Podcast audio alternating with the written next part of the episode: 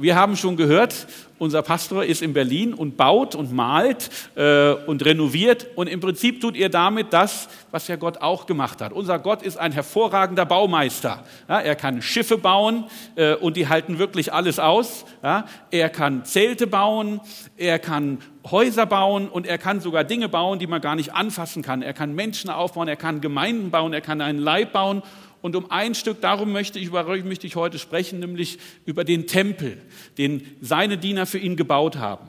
Und äh, wenn du dir das Leben des jüdischen Volkes anschaust, dann war der Tempel der zentrale Ort, an dem gebetet wurde. Dann war der Tempel der zentrale Ort, an dem man zusammenkam, an dem man Gott erfahren konnte. Wenn du anschaust, dann siehst du, dass zu bestimmten Feiertagen Jerusalem immer über und aus allen Nähten geplatzt ist, was überall her die Menschen nach Jerusalem gekommen sind, um im Tempel anzubeten, weil sie wussten, dort kann ich Gott begegnen, weil sie wussten, dort kann ich mein Opfer tun und dann würden, werden mir meine Sünden vergeben, weil sie wissen, dort kann ich Gott anbeten und dort kann ich Gemeinschaft mit Gott haben. Wenn es einen Ort gibt an dieser Welt, wo ich Gott hören kann, dann ist das dort im Tempel. Ähm, die wichtigsten Angelegenheiten wurden für seinen Thron gemacht. Immer wieder lesen wir in der Bibel, dass die Menschen zusammenkamen im, Tempel und sich zu Gott gewandt haben, weil sie in einer bestimmten Situation waren. Die Menschen gingen dorthin, um sich verändern zu lassen, weil sie dort Gott finden konnten. Umso mehr versetzt es die Menschen in Aufruhr, als Jesus auf einmal kommt, in den Tempel hineingeht, die Tempel, diejenigen, die nur für Geld da sind, die nur ihr Geld mit dem Opfer machen wollen, hinausschmeißt. Und dann in Johannes lesen wir das im Kapitel 2, Vers 19 bis 21, als sie ihn fragen, warum machst du das alles? Ihnen sagt, zerstört diesen Tempel. In drei Tagen werde ich ihn wieder aufbauen. Und die Leute hören das und denken, 46 Jahre haben wir an diesem Tempel, der zu Jesu Zeiten stand, gebaut und du willst ihn in drei Tagen wieder aufbauen. Wie willst du das überhaupt schaffen? Und die Erklärung lesen wir dann auch gleich weiter, nämlich in Vers 21, mit dem Tempel aber meinte Jesus seinen eigenen Körper, das, was er für uns getan hat. Er ist für uns an Kreuz gegangen. All das, was die Menschen im Tempel gesucht haben, finden wir jetzt bei Jesus selbst, weil er der Tempel geworden ist. Wir brauchen keinen Ort mehr, wo wir hingehen müssen. Wenn wir Erlösung finden müssen, müssen wir uns nicht aufmachen an irgendeinen bestimmten Platz, weil wir nur dort ihn finden können. Und wir brauchen auch keinen Priester mehr, der für uns betet und für uns eintritt und der als einziger einmal im Jahr in das Allerheiligste gehen darf. Es ist schön, wenn wir zusammen mit dem Pastor predigen. Und es ist schön, dass wir ein Gebetsteam haben, was wir heute, auch heute wieder am Gottesdienst, am Ende des Gottesdienstes hier stehen wird, um mit uns zu predigen, wenn wir Anliegen haben, wenn wir Heilung finden möchten, wenn wir einfach wissen, möchten, dass Gott in unserem Leben wirkt, dann ist das da. Aber aus Gottes Sicht brauchen wir das alles nicht. Oder aus Gottes Sicht hat jeder einzelne von uns dieselbe Autorität und dieselbe Macht, vor Gott zu gehen und um sein Anliegen zu bitten. Wir können, Amen, Halleluja. Wir können das tun, weil Jesus selbst durch zum, zum Tempel geworden ist durch sein Opfer am Kreuz. Und wir jetzt direkten Zugang haben. Wir jetzt in das Allerheiligste hineingehen können und direkt zu Gott kommen können, direkt mit Gott Gemeinschaft haben können. Ähm, weil er uns seinen Heiligen Geist geschickt hat, der in uns wohnt, die Kraft, die ganze Autorität, die ganze Macht Gottes jetzt in uns ist durch das, was Jesus getan hat. Und weil wir durch den Heiligen Geist Gottes Plan und Gottes Absicht für unser Leben erkennen können. Wir wissen das, wir reden darüber häufig, wir hören das und wir leben das auch aus. Aber ich glaube, es lohnt sich auch noch mal einen Blick zu hineinzuwerfen in den Tempel. Was bedeutet eigentlich der Tempel für das Leben im jüdischen Volk? Was hat das eigentlich damals für die Menschen bedeutet und was können wir daraus für uns heute annehmen, wenn wir als Werkzeug Gottes agieren, wenn wir als Leib Christi das Werk Gottes auf dieser Welt vollenden? Und ich glaube, für viele ist es so, dass sie sagen, wenn sie Tempel hören, das hat was mit Sightseeing zu tun. Wir kennen ganz berühmte Tempel, da fahren wir vielleicht hin, äh, da haben wir schon mal Fotos gesehen oder sind selber dort. Ähm, aber warum braucht es einen Tempel? Warum hat Gott das erlaubt, dass Menschen einen Tempel bauen? Ähm, und was hat das für uns heute für Bedeutung? Der Tempel, von dem ich rede oder den ich meine, ist der von König Salomo. Es ist nicht Gottes Idee, sondern es war Davids Idee zu sagen, ich möchte meinem Gott einen Tempel bauen. Ich wohne in einem prächtigen Palast und mein Gott lebt da irgendwo in seinem komischen Zelt. Ich möchte, dass das auch ein schönes Haus hat. Ich möchte, dass es auch schön aussieht. Und er geht zu Gott und sagt, ich möchte dir einen Tempel bauen. Äh, und wenn ihr das dann lest im ersten Könige, dann werdet ihr sehen, dass Gott sagt, nein, du nicht. Ich werde dir und deinem Haus Segen schenken. Aus deinem Haus wird ein König kommen, aber nicht du wirst den Tempel bauen, sondern dein Sohn wird den Tempel bauen. Und das war Salomo. In 1. Könige, ähm, Vers 6, im ersten Vers steht, dass es genau 480 Jahre nach dem Auszug aus Ägypten war, als äh, Salomo begonnen hat, diesen Tempel zu bauen oder einzuweihen. Und wenn wir uns erinnern, das war das erste Mal, dass Gott wieder gegenwärtig wurde, dass Gott wieder sichtbar war. Als das Volk aus Israel ausgezogen ist, war Gott sichtbar in der Wolke am Tag, der sie geführt hat, der Schatten gespendet hat und in der Feuerwolke in der Nacht. Das heißt, die ganze 40 Jahre war Gott präsent, weil sie ihn sehen konnten, weil er als Wolke da war, weil er als Feuer, Feuerwolke nachts äh, die Menschen, die Menschen äh, ähm, präsent war und gegenwärtig war. Ähm, und jetzt kommt sozusagen ähm, das hier, das, jetzt kommt der Wunsch, Gott zu ehren, indem wir ihm ein Haus bauen und Gott dort Gegenwart nimmt. Und wir lesen das auch. Salomo sagt, okay, ich mache das wahr. Ich werde dieses Haus bauen. Und er geht zu Gott und Gott spricht zu ihm im 1. Könige, Kapitel 6, Vers 11 bis 13, sagt, Herr, der, sagt Gott zu Salomo, du baust mir diesen Tempel. Wenn du nun so lebst, wie es mir gefällt, wenn du mein Gesetz befolgst und auf jedes Gebot achtest, dann will ich mein Versprechen einlösen, das ich schon deinem Vater David gegeben habe. Dann will ich mitten unter den Israeliten in diesem Tempel wohnen und mein Volk nie verlassen. Das ist das Versprechen. Wenn du bei mir bleibst, dann darfst du diesen Tempel bauen und meine Gegenwart wird immer dort sein. Ich werde immer dort sein und ich werde euch nie verlassen. Ich werde immer bei euch sein. Und zur Einweihung dieses Tempels ähm, spricht Gott ein, oder als dieser Tempel gebaut wird, wird das auch wirklich sichtbar. Nämlich der Tempel ist fertig, er wird eingeweiht und die Hohepriester gehen aus dem Tempel hinaus. Und wir lesen in 1. Könige 8, Vers 10, und es geschah, als die Priester aus dem Heiligtum hinausgingen, da erfüllte die Wolke das Haus des Herrn.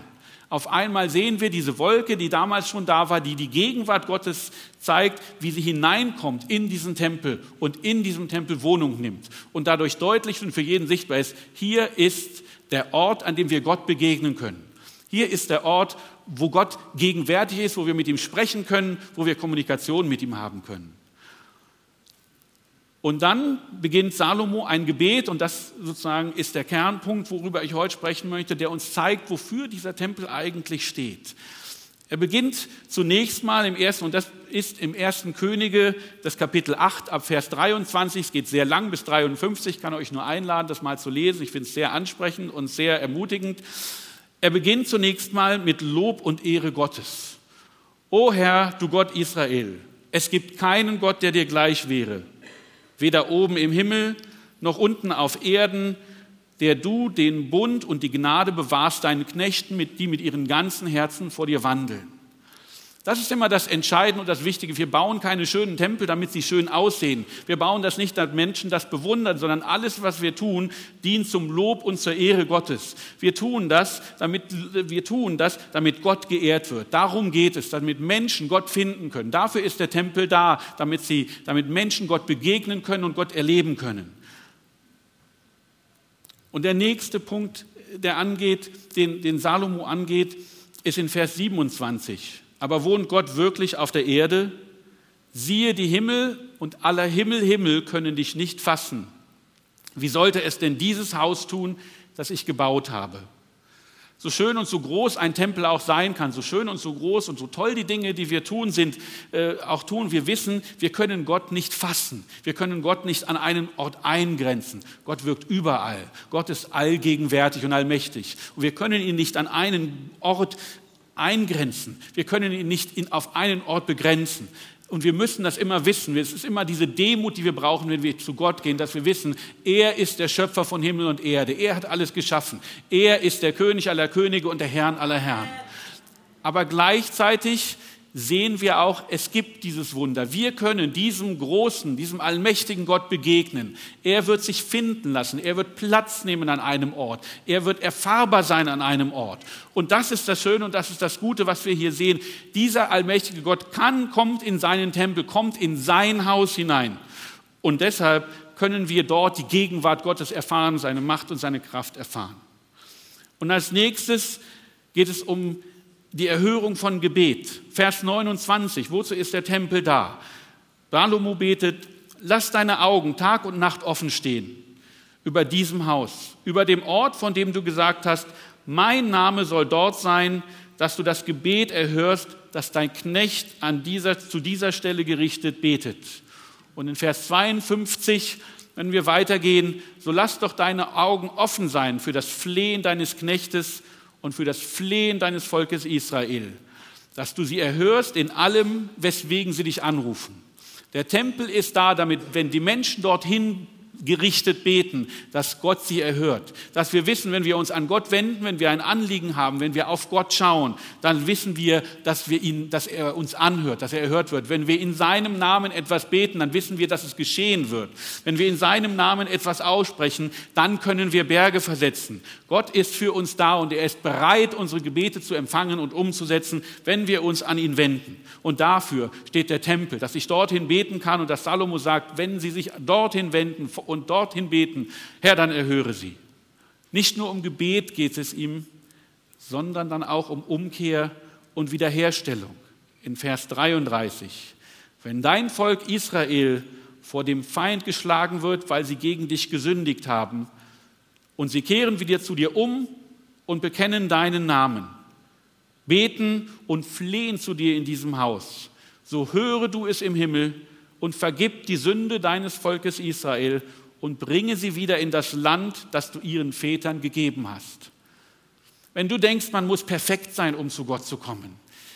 Der Tempel ist vielleicht ein Ort oder war vielleicht ein Ort, wo man perfekt sein muss, wo man gut sein müsste, damit man Gefallen findet vor Gott, dann stimmt das nicht, dann ist das ein falsches Bild sondern du kannst zu Gott kommen, wo, so, so wie du bist. Wie, wie Samuel hier das sagt, wenn sie, wenn sie geschlagen werden, weil sie gegen dich gesündigt haben, wenn wir abgewichen sind, wenn wir Dinge gemacht haben, von denen wir wissen, sie sah nicht richtig, dann ist es keine Zeit zu sagen, oh, jetzt bin ich nicht rein, jetzt kann ich nicht vor Gott gehen, sondern so wie wir da sind, können wir vor Gott kommen. So wie wir sind, können wir uns an den Tempel, kommen wir in den Tempel hinein. Wenn wir uns abgewandt haben, wenn wir Niederlagen erlebt haben, gerade dann ist Gott da und steht, ist da und wartet auf uns, ist bereit, uns wieder anzunehmen. Und wenn wir zu ihm kommen, von ganzem Herzen uns wieder zu ihm wenden, dann werden wir Vergebung erfahren. Dann ist der Tempel der Ort, wo wir Vergebung erfahren. Dann ist der Tempel der Ort, wo das umgewandelt wird, wo das angenommen wird, wo ich das abgebe an Gott und wo das vergeben und vergessen ist und wo ich wieder auferrichtet werde. Und sie werden uns und bringen sie wieder in das Land, das du ihren Vätern gibst. Das, was an Recht da ist, was uns genommen würden, ist, aus welchen Gründen auch immer, wenn wir zu Gott kommen von ganzem Herzen, dann werden wir das wiederbekommen, dann werden wir wiederhergestellt. Und es geht genau darum, auch, ähm, dass wir sozusagen Vergebung finden und dass wir uns führen lassen. In Vers 36 so höre du es im Himmel und vergib die Sünde deiner Knechte und deines Volkes Israel, indem du sie den guten Weg lehrst, auf dem sie wandeln sollen. Und lass es regnen auf dein Land, das du deinem Volk zum Erbe gegeben hast. Wir wollen uns führen lassen. Wenn wir auf den Tempel schauen oder wenn die Juden auf den Tempel geschaut haben, dann steht das davor, dass wir uns von Gott führen und leiten lassen können. Dass wir schauen können, Gott, was ist der richtige Weg? Was ist die richtige Entscheidung, die wir jetzt treffen sollen? Wenn wir vor, vor, vor, vor Alternativen stehen, dass wir Gott fragen können, welches ist der richtige Weg? Soll ich diesen oder jenen Job machen? Soll ich hier bleiben? Soll ich gehen? Das sind alles Dinge, in denen wir um Gottes Führung bitten können. Und dass wir können seinen Weg, den wir für uns vorgesehen hat, den er für uns ausgedacht hat, den er für uns gedacht hat. Wir können diesen Weg erkennen, wir können diesen, für diesen Weg Klarheit bekommen, wenn wir zum Tempel beten, wenn, wenn im Tempel gebetet wird, so steht es dort. Egal welche Lebenslage, egal was für Situationen, große Dinge oder kleine Dinge, in Gottes Tempel findest du Führung, findest du Gottes Weg für dein Leben. Und genauso in Vers 38 bis 40, was immer dann irgendein Mensch von deinem ganzen Volk Israel bittet und fleht, wenn jeder von ihnen die Plage seines Herzens erkennen wird und sie ihre Hände ausbreiten zu diesem Haus hin. So höre du es im Himmel deiner Wohnstätte, vergib ihnen und greife ein. Gib jedem Einzelnen entsprechend all seinen Wegen, wie du sein Herz erkennst. Denn du allein erkennst das Herz aller Menschenkinder damit sie dich fürchten alle Tage lang, solange sie leben in dem Land, das du unserem Vater gegeben hast. Gott schaut nicht auf das Äußere, Gott schaut nicht auf was du hast, auf was du bist. Gott kennt dein Herz. Er kennt, er kennt unser Herz. Er weiß, was uns betrübt. Er weiß, wo wir, wie wir ticken. Er weiß, wo die Dinge sind, die uns Freude machen. Er weiß, wo die Schwierigkeiten und Herausforderungen sind, die wir haben. Und wir können damit zu Gott kommen und er wird uns so, wie wir es brauchen, so wie jeder einzelne von uns ist, wird er uns ergreifen und er wird uns verändern und er wird uns er wird uns seinen Weg zeigen und er wird uns das geben, was wir brauchen und gibt jedem Einzelnen entsprechend seinen Wegen. Es gibt keinen Weg, der richtig oder keinen gleichen Weg für alle. Jeder von uns hat seine eigenen Herausforderungen, seine eigenen Stärken, seine eigenen Erfahrungen, die er macht. Und Gott nimmt das und führt das fort. Gott nimmt das und gibt uns genau das, was wir brauchen. Das finden wir im Tempel, wenn wir dorthin gehen. Und das führt uns dazu, dass wir mit Ehrfurcht durch unser Leben gehen können. Dass wir wissen, der Gott, der Schöpfer des Himmels und der Erde und der Erde ist bei uns, führt uns, nimmt uns auf, weiß, wo wir stehen, weiß, was wir brauchen in diesem Augenblick, weiß, was uns beschäftigt in diesem Augenblick und hat für uns ein Wort und hat für uns, ein, ein, hat für uns ähm, etwas, was uns weiterhilft und was uns weiterbringt. Und deshalb ist es wichtig, dass wir genau immer dort hinschauen und uns, ähm, und uns, und uns ergreifen lassen, unser Herz öffnen für Jesus, damit wir auf seinen Wegen wandeln können. Und es geht nicht nur um uns. Wenn du denkst, gut, der Tempel war ja eigentlich nur da für äh, das jüdische Volk, für sein Volk. Der Tempel ist ja eigentlich nur da für das Volk Israel. Dann siehst du im Vers 41, dass Gottes Plan von Anfang an ein anderer war. Nämlich lesen wir dort, aber auch wenn ein Fremdling, der nicht zu deinem Volk gehört, aus einem fernen Land kommt, um deines Namens willens. Denn sie werden hören von deinem großen Namen und von deiner mächtigen Hand und von deinem ausgestreckten Arm. Wenn er kommt, um zu diesem Haus zu beten, so höre du es im Himmel deiner Wohnstätte und tue alles, um was dieser Fremdling dich anruft, damit alle Völker auf der Erde deinen Namen erkennen und dich fürchten, wie dein Volk Israel erfahren hat, dass dein Name ausgerufen ist über dieses Haus, das ich gebaut habe. Gottes Wort richtet sich nicht an eine bestimmte Gruppe von Menschen. Gottes Tempel ist nicht nur da für eine bestimmte Gruppe von Menschen, die schon etwas gemacht haben, sondern Salomo betet hier, dass der Tempel offen sein soll für Menschen aus der gesamten Welt, weil irgendwann werden sie hören. Und dafür tun wir, was wir tun. Darum gehen wir raus, darum überlegen wir uns, wie wir persönlich Menschen ansprechen können. Darum haben wir Werke wie den International Harvest Plan, der hinausgeht, weil Jesus, weil Gott von Anfang an geplant hat, dass die ganze Menschheit von seinem Werk hören soll. Denn sie werden hören von deinem großen Namen und von deiner mächtigen Hand. Überall wird Gottes Wort verkündet werden und dafür beten und dafür arbeiten wir. Und dann ist der Tempel offen für jeden. Und äh, er betet, dass Gott alles erhört, was, von, was auch von Fremdlingen kommt, damit auch sie, die Gott noch nicht kennen, Gott erkennen können und in seinen Tempel hineinkommen können, um um, um äh, Gott zu finden und um sagen, die, die wahre Kraft, die ihr Leben führt, zu finden. Sein Haus steht allen offen, die sich nach ihm ausstrecken. Jeder kann in sein Haus kommen. Und wenn wir dieses Tempelgebet anschauen, dann werden wir noch viele andere Dinge finden, die Gott, die Salomo hier anspricht. Es geht darum, dass uns Gerechtigkeit widerfährt. Wo immer uns Unrecht widerfahren ist, können wir es vor Gott im Tempel bringen. Konnten wir es vor Gott im Tempel bringen und es wird Wiederherstellung stattfinden. Wo immer wir in Not sind, können wir zu Gott rufen und er wird uns aus dieser Not erretten. Was immer, ähm, wo immer wir Sieg und Überwindung brauchen, weil wir bedrückt sind vielleicht von äußeren Umständen, von Feinden, die erobern, was immer auch geschieht, wir können zu Gott kommen, wir können uns von Gott, ähm, wir können zu Gott kommen, wir können dort Sieg und Kraft finden und Überwindung. Und all dies verheißt dieser Tempel. All dies findet statt an diesem einen Ort, den Salomo einweiht, an diesem Tempel. Darum kommen die Menschen aus aller Welt zu dieser Zeit, die Gott glauben und die Gott finden möchten, kommen dort in den Tempel hinein, um dort zu beten und Gott zu suchen. Die gesamte Einweihung wird dann groß gefeiert. Wir sehen, äh, wie 14 Tage lang mit Lobgesang, so wie wir das heute Morgen gemacht haben, ähm, mit Opfer gefeiert wird. Ein großes Fest, weil jetzt Gott ein Haus hat, weil jetzt Gott lebendig und erfahrbar ist an dieser Stelle. Und durch alle Lebenslagen hindurch, wenn wir da schauen, dann finden wir, dass der Tempel für das Gott genau dieser zentrale Ort bleibt, an dem sie seine Gegenwart erfahren können.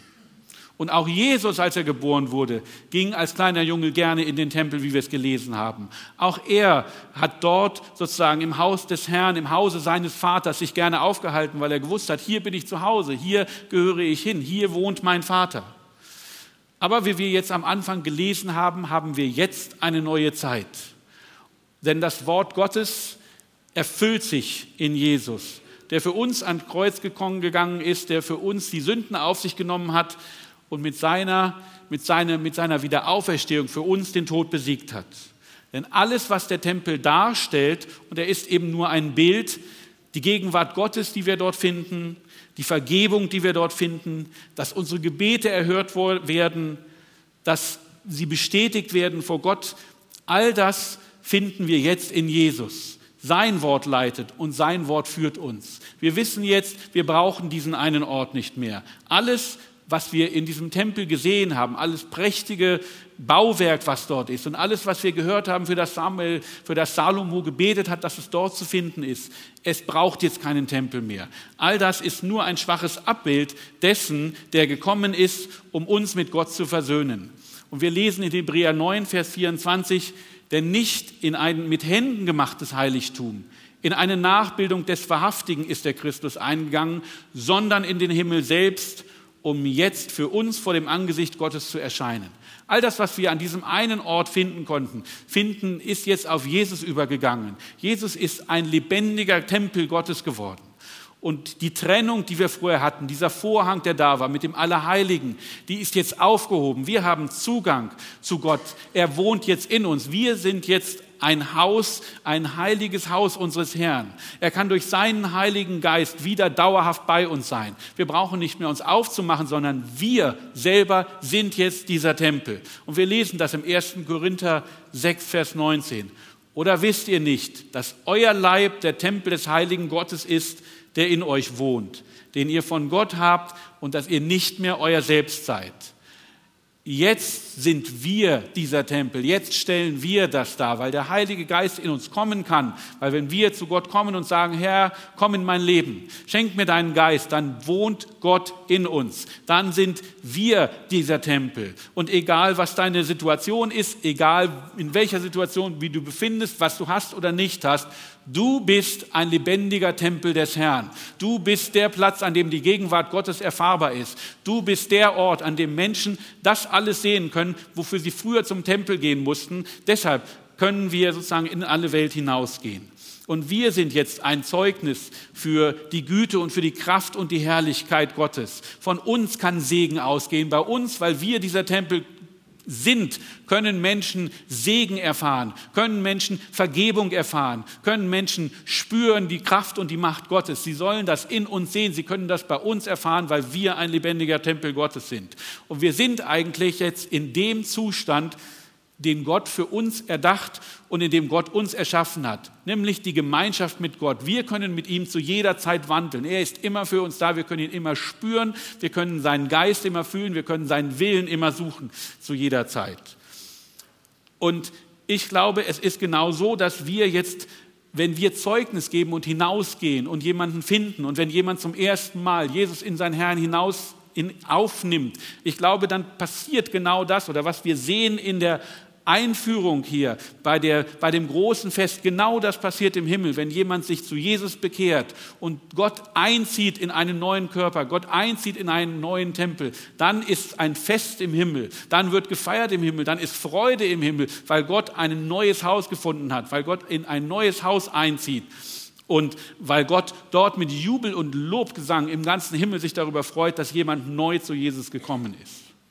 Und nicht nur wir selber sind ein Tempel, nicht nur jeder einzelne von uns ist jetzt so ein Tempel, sondern auch wir zusammen als Gemeinde sind ein lebendiger Tempel, nicht der einzige Ort, an dem Gott wohnt. Wir haben schon gesagt, Gott ist viel größer als das, was wir in, in einen Raum können, äh, tun können. Aber wir sind der Ort, wo als Gemeinde, wo zusammen wir uns zusammentun, damit Menschen Gott erfahren können.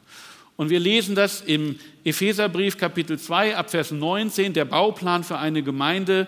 So seid ihr nun nicht mehr Fremdlinge ohne Bürgerrechte und Gäste, sondern Mitbürger des Heiligen und Gottes Hausgenossen indem der auferbaut auf der Grundlage der Apostel und Propheten, während Jesus Christus selbst der Eckstein ist, indem der ganze Bau zusammengefügt wächst zu einem heiligen Tempel im Herrn, indem auch ihr miterbaut werdet zu einer Wohnung Gottes im Geist.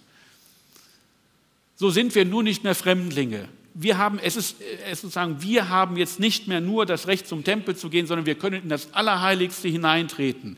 Wir sind nicht mehr Fremdlinge, sondern wir haben Bürgerrecht. Wir sind nicht Gäste, sondern Mitbürger, sogar Hausgenossen Gottes. Wir leben mit Gott zusammen in einem Haus. Er wohnt bei uns und wir teilen mit ihm sein Haus, er teilt mit uns unser Haus. Wir haben ein Anrecht, das gleiche Anrecht, was Jesus hat, haben wir auch bekommen, wenn wir ihn annehmen, wenn wir ihn als unseren Retter und Heiland anerkennen und wenn er in uns Platz nimmt. Und wir als Gemeinde tun das genauso und wir als Gemeinde haben eine Basis, nämlich das gesamte Wort Gottes, was in Jesus erfüllt worden ist.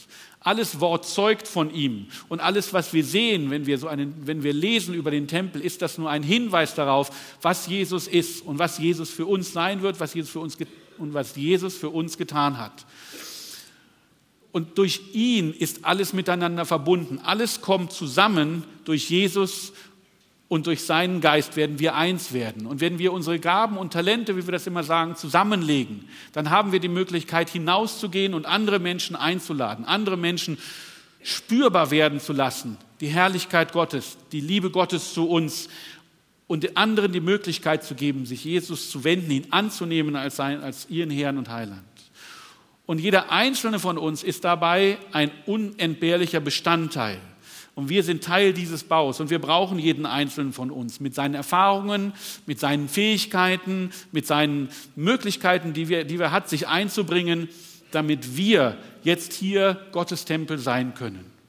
Und darum geht es für uns als Gemeinde, dass Menschen hierher kommen können, Fremdlinge hierher kommen können, um die Gegenwart Gottes zu erkennen, indem wir Gott mit unseren Worten und Taten preisen, indem von uns, von dieser Gemeinde, von jedem Einzelnen uns zusammen ein Segen ausgeht, indem wir Vergebung, Herstellung, Heilung und Wiederherstellung bei uns erspürbar und fahrbar sind, erfahrbar sind. Und deshalb können wir andere einladen, wir können auf andere zugeben und wir können das, was Gott uns gegeben hat, anderen weitergeben. Und wenn wir das tun, dann können wir am Ende in Anspruch nehmen, was Gott uns verheißen hat. In Offenbarung 3, Vers 12 lesen wir, wer durchhält und den Sieg erringt, den werde ich zu seiner Säule in meinem, in meinem, im Tempel meines Gottes machen. Er wird dort immer bleiben. Und er soll den Namen meines Gottes tragen und er wird ein Bürger des neuen Jerusalem sein, der Stadt, die vom Himmel herabkommen, die von, die von Gott vom Himmel herabkommen lässt. Auch meinen eigenen neuen Namen wird er erhalten. Und das wünsche ich uns und das hoffe ich, dass wir das umsetzen können, wenn wir uns als das sehen, wie Gott uns sieht, nämlich als Tempel, nämlich als Behausung Gottes, wo andere Menschen Frieden finden, wo andere Menschen Erlösung finden, wo andere Menschen Freiheit in Gott finden. Und dass, wenn wir durchhalten, wir uns wirklich freuen können darauf, dass wir gemeinsam unsere Zeit, unsere Ewigkeit mit Gott verbringen können, mit Jesus verbringen können, als Bürger des neuen Jerusalems, als Teil der großen Familie Gottes, die Gott vom Himmel herabkommen lässt. Das wünsche ich uns und dafür möchte ich beten. Ja, ich danke dir einfach, Herr, dass du uns zu deinem Haus gemacht hast, Vater, dass wir dein lebendiger Tempel sein dürfen, Herr. Danke, dass du in unser Herz kommen kannst, Herr, und dass wir dich in uns aufnehmen dürfen, dass du lebendig wirst in uns, Herr, dass du in uns Wohnung nimmst, Vater. Wir danken dir einfach dafür, dass dein Geist uns erfüllt, dass dein Geist uns führt und leitet, Herr. Und Vater, dass dein Geist, Herr, uns einfach Kraft und Liebe gibt, dass er zeugt von deiner Herrlichkeit, Vater, dass wir weitergeben können von deinem Wort, dass wir austeilen können von deinem Wort, Herr. Vater, dass andere Menschen in uns sehen können, wie wunderbar und wie herrlich du bist. Herr, ich danke dir dafür, dass du uns erquickst, Herr, und dass du uns ermutigst, Herr. Vater, dass du uns den Mut gibst, Herr, dein Wort zu verkünden in Freimütigkeit und deine Herrlichkeit sichtbar werden zu lassen. In Jesu Namen. Amen. Amen. Ja, wir haben von den Fremdlingen gesprochen, also diejenigen, die noch nicht bei Jesus sind, die noch nicht bei Gott sind. Und auch für sie ist der Tempel da, auch für sie und gerade für sie ist das Haus Gottes da. Und äh, ich glaube, es ist wirklich so, dass die Freude ist im Himmel und wir lesen es, dass Freude ist von Himmel, wenn jemand sich bekehrt und neu in das Haus Gottes einzieht. Er klopft an die Tür und wir müssen einfach nur aufmachen.